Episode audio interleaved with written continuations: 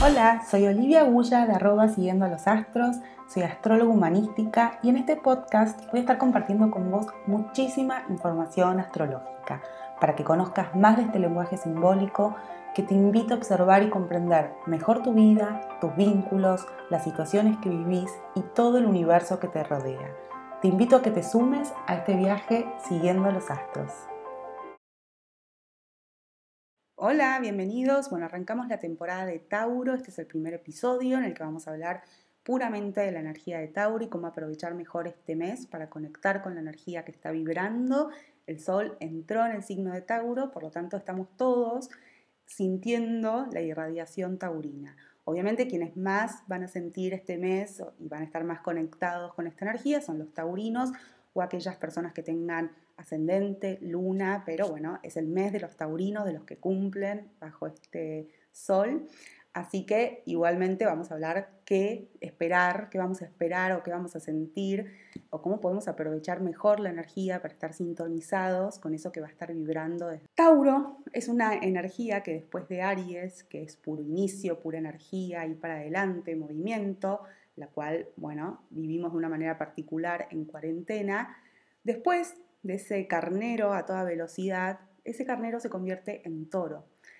Y ese toro dice, ok, necesito ir más lento, necesito conectar con lo que necesito, necesito bajar esa velocidad, contemplar, percibir, ¿no? Estar aquí y ahora. El toro, la imagen del toro, todos la tienen en la cabeza, se pueden representar. Obviamente el toro tiene toda esa energía del carnero y de Aries adentro suyo, no se pierde, por lo tanto hay una potencia pasiva, pero que al mismo tiempo que si se despierta, ¿no? si el toro se despierta y tiene que activar, lo hace a toda potencia. Y eso es Tauro, esa es la energía de Tauro. Es empezar a conectar con lo más básico que es nuestro cuerpo, con empezar a percibir la realidad a través de nuestros cinco sentidos, con eh, abrirnos a todo lo sensorial. Para eso es imprescindible bajar el ritmo, estar aquí y ahora, ¿no? Esto que se habla tanto, pero que con Tauro lo empezamos a experimentar así y empezar a disfrutar también en cada cosa que hacemos, buscar el placer en las cosas que hacemos, que sentimos, ¿no? y eso pasa cuando conectamos con esa lentitud con esa latencia, en lo que aparentemente no pasa nada, pero en realidad pasa un montón de cosas. Tauro es un signo de tierra, ¿no? Se diferencia un poco de la tierra virginiana y capricorniana, que es mucho más, eh, bueno, las tres son concretas porque son de tierra, pero Tauro está ligada a otra cosa, ¿no? Acá tengo que escucharme a mí, eh, escuchar lo que me pasa internamente, lo que necesito. Esa es como la clave para entender Tauro, para entender la energía de Tauro. Es un signo fijo, esto quiere decir que es un signo que tiende a fijar aquello que se inició, por ejemplo, en Aries, por lo tanto es un mes para plasmar mucho más concretamente todo ese impulso, todo ese inicio, todo eso que arrancamos. El planeta que lo rige es Venus y de eso vamos a hablar en otro episodio. Eh, pero habla de la diosa del amor y tiene que ver ¿no? con esto de la conexión de la sensualidad, del disfrute, del bienestar, la conexión con el cuerpo. Bueno, todo eso lo vamos a hablar cuando hablemos de Venus y cómo son los taurinos, si tienen toda esta energía dentro de sí, si yo tengo mucho Tauro, si soy Sol en Tauro, o también si tengo la luna y el ascendente, que también lo vamos a ver más adelante, a la diferencia entre estas tres posiciones.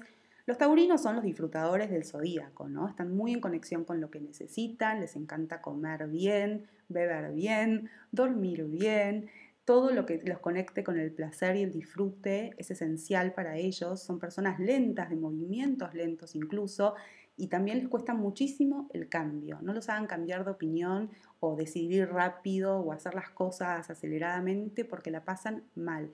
Necesitan procesar, metabolizar la información, escucharse, ¿no? Y, es imprescindible que respeten esa modalidad de los taurinos, porque vivimos en un mundo del que se exige, ¿no? En el que nos exige estar en otros signos, estar en otra energía. Está mucho más valorado aquel que hace, que se mueve, que decide rápido, que es, ¿no? Ta, ta, ta, ta, que va muy para adelante. Y Tauro es otro tipo de energía. Y obviamente, si yo tengo mucho fuego en mi carta y estoy al lado de alguien con Tauro, con mucha energía taurina, me va a costar esto de la lentitud, del que cada cosa lo piensa, de que nunca quiere cambiar y siempre quiere hacer lo mismo. Bueno, pero tengo que respetar que ese es su ritmo, que esa es su naturaleza y que necesitamos de esa energía también nosotros por más fuego que tengamos y seguramente mucho. Le dan mucho valor a lo material, es como que todo lo que está ahí es de su posesión y eso también se, se transfiere en los vínculos, ¿no? Suelen hacer, ser como muy apegados a los vínculos, a las personas, a las cosas materiales y bueno, está bueno trabajar un poco el desapego eh, porque bueno, a veces es hasta lugares muy extremos, hasta puntos muy extremos que no les hace bien ni siquiera a ellos mismos, pero bueno, ellos tienen esta eh, energía que hace que, bueno, esto que está acá, que observo, que contemplo, que está dentro de mi, de mi radio, es mío, porque necesitan acumular energía y ellos acumulan energía de esa manera. Así que tienen toda una sabiduría ¿no? del orgánico, de lo que necesitan, de la escucha del cuerpo,